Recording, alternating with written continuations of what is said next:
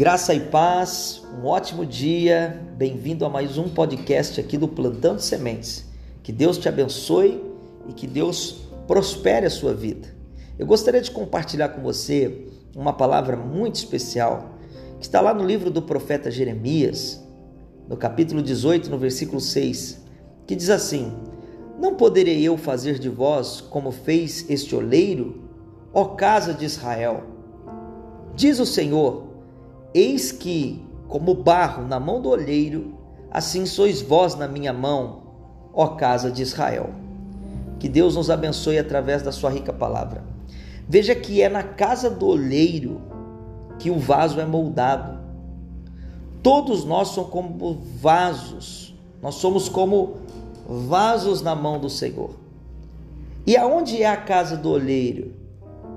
A casa do olheiro é a Jerusalém, a Israel de Deus, a igreja do Senhor. Sim, a igreja que ele constituiu. Portanto, aconteça o que acontecer, não se afaste da igreja, pois todos nós somos como obras na mão do Senhor. E na igreja, a cada dia que nós acessamos a igreja, ele nos molda para ficarmos segundo o desejo do seu coração para ficar segundo o desejo das suas mãos, pois quem molda o vaso é Deus. Ora, você não pode querer se moldar sozinho.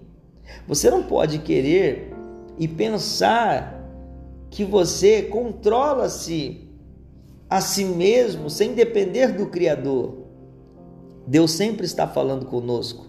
Quando nós entramos na sua igreja e nos colocamos na mão dele. Mas entenda, o vaso tem que ser colocado na plataforma. A minha vida, a sua vida, tem que ser colocada nas mãos de Deus.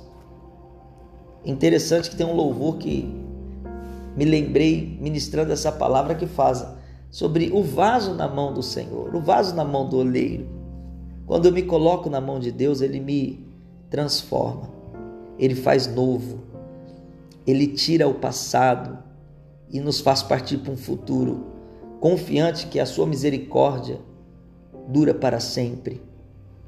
Seja moldado e aconteça o que acontecer, jamais se afaste da casa do Senhor. A Bíblia diz: quando vocês perceberem que o dia do Senhor se aproxima, não se afaste da casa do Senhor. Nós estamos no final dos tempos. Quanto mais nós estivermos dentro da casa de Deus, mais alertas, mais perceptivos nós vamos estar daquilo que o Senhor quer que cada um de nós fazemos ou façamos nessa terra. Um beijo no seu coração e que você permaneça na Jerusalém que Deus te colocou. Deus abençoe.